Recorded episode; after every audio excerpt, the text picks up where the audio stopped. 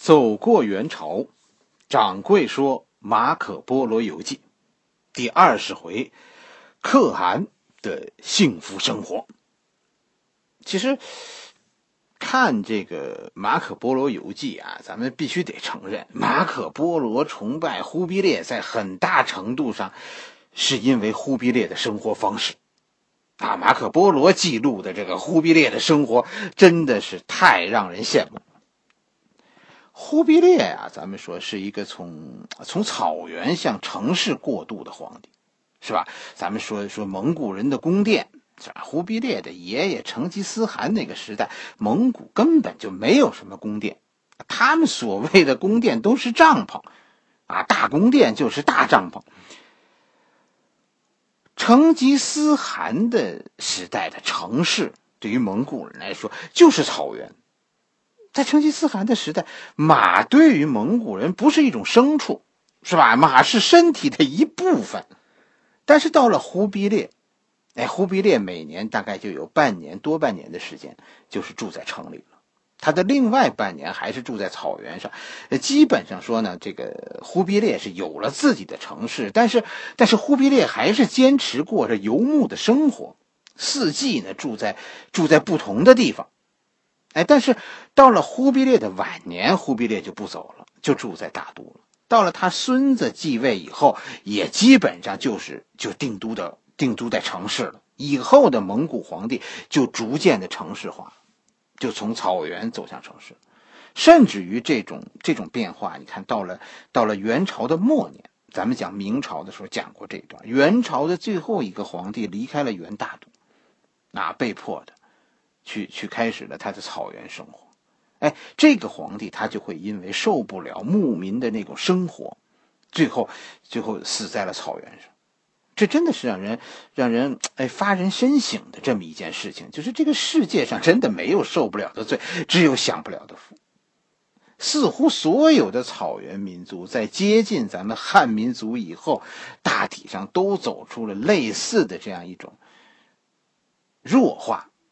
哎，这么一个轨迹，哎，咱们这一回就给大家讲讲啊，马可波罗笔下啊，忽必烈的幸福生活。忽必烈有有几个家，是吧？马可波罗提到的是是有三个城市和一座行宫，似乎呢，就说呃，大汗其实也没准儿，是吧？他每年就是沿着一个固定的线路在旅游中，啊，其实甚至于呃，国家大事儿，忽必烈都不怎么管的。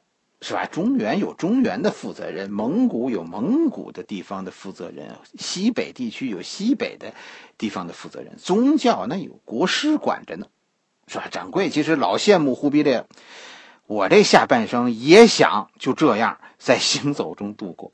咱们咱们咱们不周游世界，光一个中国，这辈子就就够掌柜的玩了。为了这种旅游，大汗建立了一套邮政系统。是吧？叫驿站，哎，在在元朝，驿站的特别发达。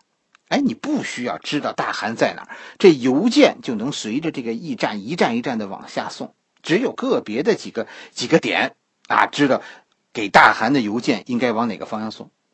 我们大概知道，夏天天气最热的时候，是吧？忽必烈是在哈拉和林，就是现在蒙古乌兰巴托哎附近的那个地方草原。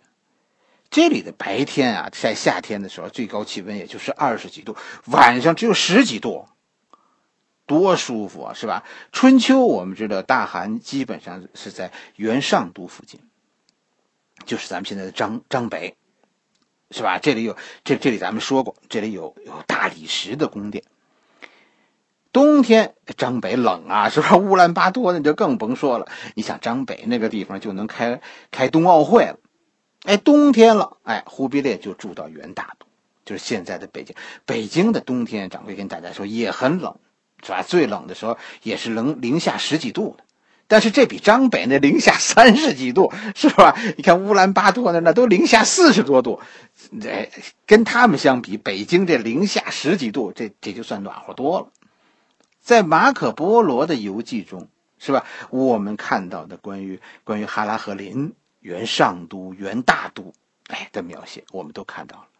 甚至于忽必烈的一座，还有一座，呃，忽必烈还有一座用竹子做的行宫，是吧？这个以前咱们也给大家讲过了。哎，这些都在马可波罗游记当中有过记载。忽必烈呀，是一个真正的，他是一个蒙古人，而且他是一个不准备改变自己、不准备做汉人的人。有些历史材料就说呢，说忽必烈是汉化的，这个这个话呀，掌柜其实也说过。这个事儿是这样，你看跟谁比，是吧？跟跟他的爷爷比，那忽必烈绝对是汉化的，但是跟他的孙子比，那那忽必烈就是一蒙古人。忽必烈就是蒙古人到到汉人这个转化过程当中的一个中间的状态。大汗出门是吧？忽必烈出门其实就是带着太子的，带着太子，带着他的那一大帮老婆啊。这这这忽必大汗每年旅游就带着这样人，但是蒙古官吏啊，跟大家说是是是不跟随大汗旅游的。是吧？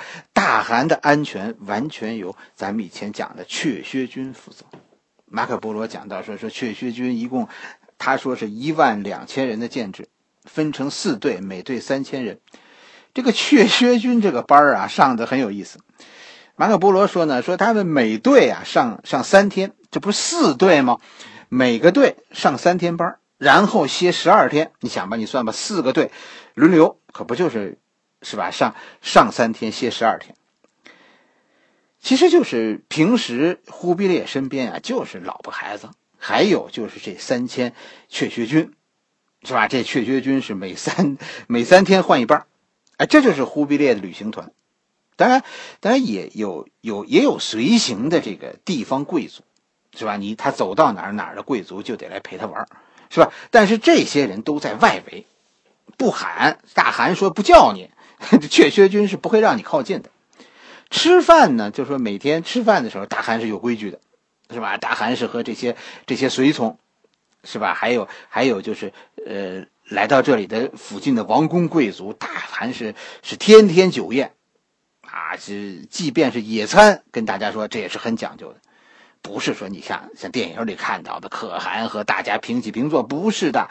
蒙古人虽然传说中他们很鲁莽，但是其实我跟大家讲，你细看历史，蒙古人是非常讲究礼礼节的。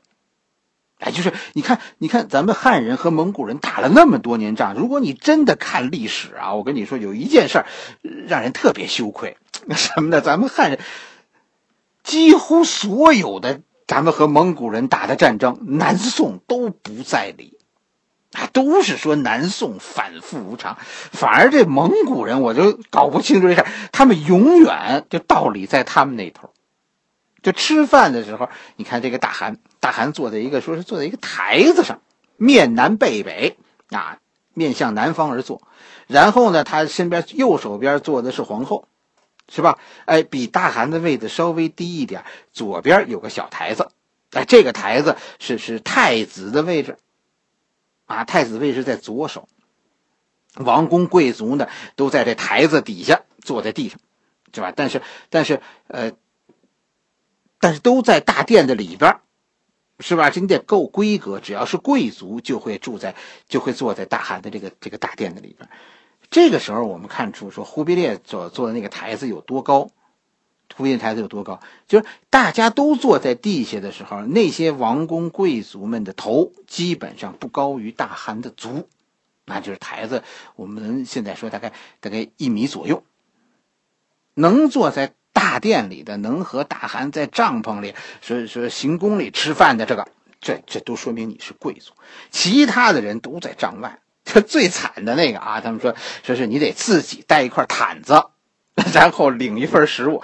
你看，这就是这就是咱们现在你自个儿带个板凳是吧？拿一盒饭吃，哎，但是就这样，这大汗，这也是大汗请客。然后大家注意，说蒙古人敬酒什么样？哎呀，我跟你说，掌柜心里啊很怕蒙古，内蒙古啊，蒙古特别怕，就是因为怕他们喝酒。就跟现在这蒙古牧民的喝酒方式啊，你看这个《马可波罗游记》里写，当时的蒙古和现在的蒙古喝酒方式不同，是吧？蒙古人很讲理、很体贴的。那个时候，我觉得这这比现在蒙古人的敬酒讲究多了。是吧？现在蒙古到蒙古，你你你真的，哎呀，不敢喝。他们酒喝的太凶了，他们自己觉得喝多了特别舒服，就所以就使劲的灌你啊。他们觉得真的，你的酒没喝好，这就是他们招待不周，真的就是就是几乎就是把你摁那儿就往下灌呢。其实其实蒙古，你看原来不是这样的，人家不是这么劝酒的，他们的热情不是这样表现的。马可波罗里介绍了一个他们喝酒时候的样子，就说酒是成桶的啊，蒙古人真的是能喝，他们酒是成桶成桶往下喝的。马可波罗说呢，说这个大殿里就一个大桶，然后敬酒的人呢是有一个大勺子，这个地儿很有意思。我跟你说，马可波罗呀，我估计他没见过瓢，所以他不知道他。他他那就是一个瓢嘛，他的描写你最后看完了，你有书的朋友大家去看马可波罗说的那个就是一个瓢，但马可波罗不认，说敬酒的人呢就用这个瓢舀一瓢酒，哎，到到你跟前这不给你敬酒吗？拿着这个瓢到你到你跟前，然后呢，你用你的盏，那就是咱们说就是酒碗呗，是吧？蒙古人喝酒用碗喝吗？那就是酒盏，哎，你用你的这个盏到瓢里。去舀，哎，我觉得这，这个这个太好了，这这就是多少随意呗，是吧？我我要想多喝，我就多舀，是吧？我不喝，我我意思意思就完了。掌柜觉得现在蒙古人的喝酒啊，有必要恢复祖制，就就按这个方式敬酒，我觉得那就那就太好了。咱们少喝酒，咱们可以多吃肉，你说是不是？而且你看这些侍者。马可波罗特别写道：“这些侍者都是用那种绢制的丝巾啊挡住口鼻，啥意思？卫生啊！你喘气儿，你说话别污染了食物，这这很牛是吧？现在有多少餐馆能做到这个？啊，咱们现在人都做不到。蒙古人，我跟你说，跟你想的真的不一样。人家那个日子过的，那叫那才叫真讲究呢。”有时候说出来真的吓咱们一跳，然后就是席间，席间都是有奏乐的，是吧？吃完了酒宴撤下，不是说这就散席了，还会有各种的文艺表演，就是让你高兴，什么杂技呀、魔术啊、戏曲啊，哎，所以说大家玩的高兴了，下午咱们打猎去，啊，骑骑马，然后晚上篝火晚会，晚会结束回帐篷，还有很多少儿不宜的那种节目。那第二天起来，中午咱们接着还是今天这个酒宴，再来一遍。你说你你你你说大汗哪有时间批阅公文呢？是吧？这个日子过得真的，过这日子的皇帝不愿意过咱们汉，不愿意当咱们汉家的皇帝。其实历史上你真的看咱们汉家的皇帝啊，你跟你说跟这个比，都是劳模，对吗？是吧？当皇帝要是以忽必烈为标准，百分之九十以上的汉家皇帝得得五一劳动奖章，太勤奋了。你觉得蒙古人这个日子过得怎么样？真的是不错。哎，蒙这里啊，马可波罗后来还写了蒙古人的着装，就是就是蒙古人穿的怎么样？咱们现在人一想一想起牧民吧，其实总是觉得他们穿的应该很普通。是吧？哎，但是马可波罗以一个，你记住啊，马可波罗以一个意大利人的品味，他对蒙古时代的蒙古人的着装，什么什么评价？五体投地。这这让我们很震惊，是吧？蒙古的贵族是是穿制服的，统一着装的，雀薛军这些人都是有礼服的。而且是所有的人都一样，质地非常好，颜色都是一样的，只是不同的等级呢，就体现在腰带不同上。这件事儿你就想，是吧？咱们现在的，咱们现在有制服不奇怪，但是马可波罗那个时代，他们意大利的城邦的军队，他们，你看马可波罗他们那时候意大利那个地区啊，他们城邦的军队都是自备军装的，根本就没有统一制式的这么一说。可是他到了蒙古，他惊奇的发现啊，这人家已经穿制服了，而且穿制服不是表示上班啊，这件事情是最奇怪的。蒙古人不是穿了制服去上班，穿制服是表示今天放假。我得出去美一美，让人看看啊，我的这个日子，我是贵族，所以我穿着放假的时候，我穿着制服出门。蒙古人是每月休息一天，另外一年呢是是两个假期，一个是忽必烈的生日，是八月，呃阴历的八月二十八日，是吧？哎，再一个就是就是春节。呀，每个月呢，咱们一天休假。休假的时候，蒙古贵族出门都穿制服，不是只有一套制服，大家别误会。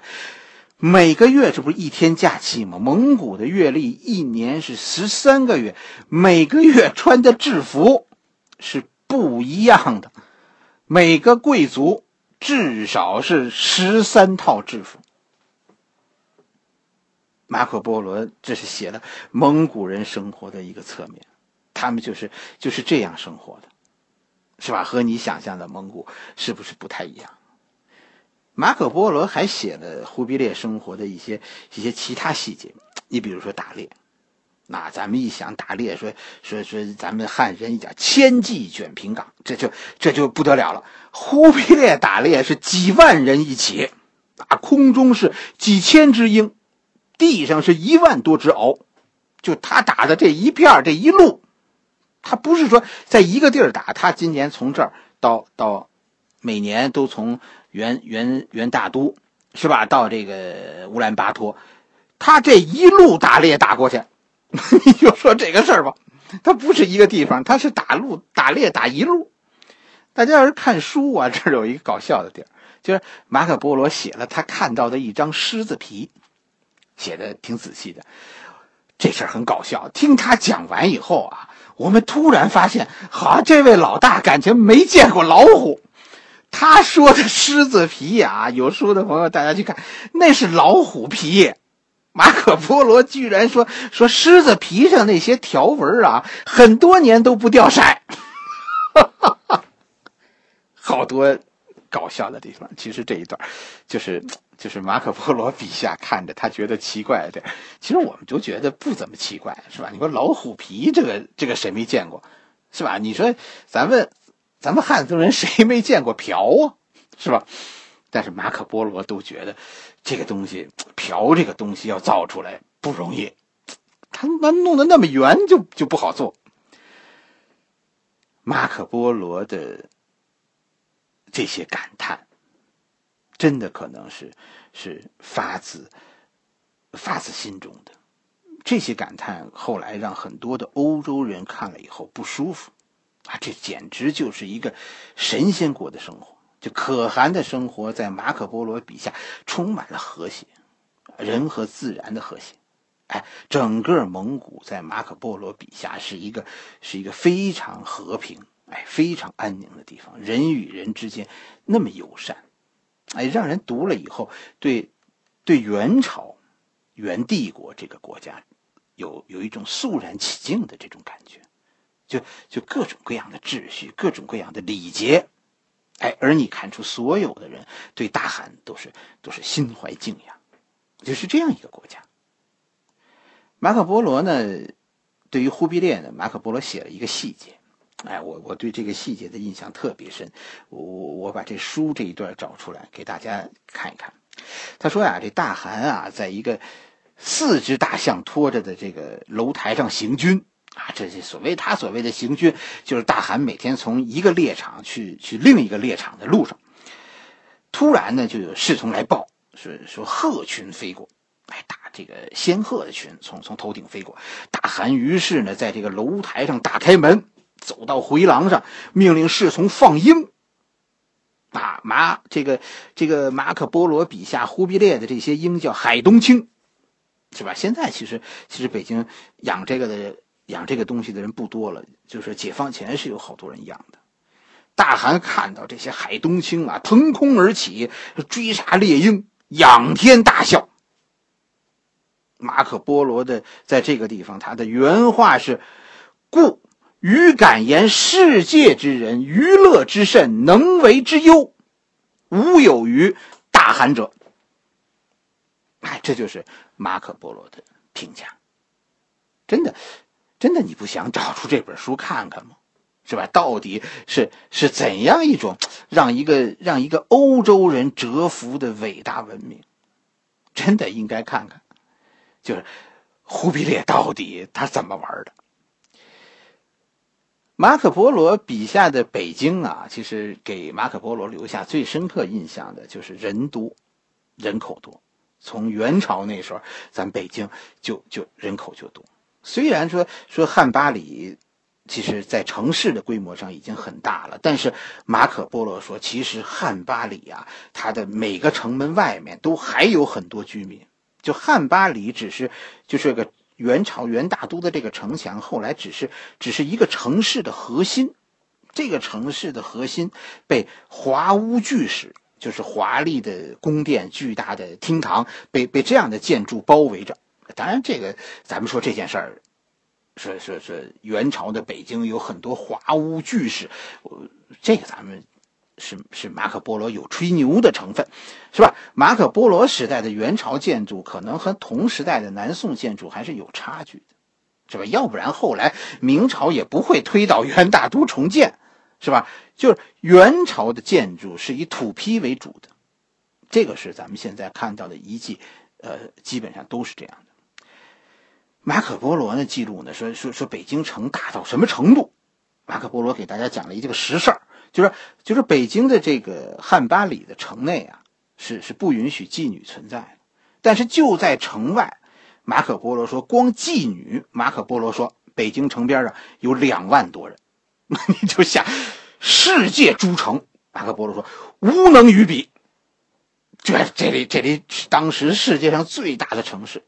也是世界上最大的一座市场，一天他说光丝绸交易这里能进行一千车，而且以以元大都为中心，这里啊这周围有两百个城市，形成了一个大的物流网、集市网，就就每个集市都有自己特色的交易，你就想吧，这是一个世界交易的一个中心。好了，今天咱们。的故事咱们就讲到这儿，下一回开始啊，咱们给大家讲讲这个马可波罗笔下元朝的金融啊，元朝的纸币啊，元朝的朝廷到底在一个外人眼中是是一个什么样子，让咱们能够对这个对这个元朝咱们有一个重新的认识。是吧？这这不是一个愚昧的朝代，真的，这是一个给中国带来了外部文明的一个朝代。对于我们中国人来说，元朝，你真的应该把它是另一种文明在我们这个民族土地上生根发芽的一个种子。好了，今天咱们就讲到这儿，下一回咱们继续。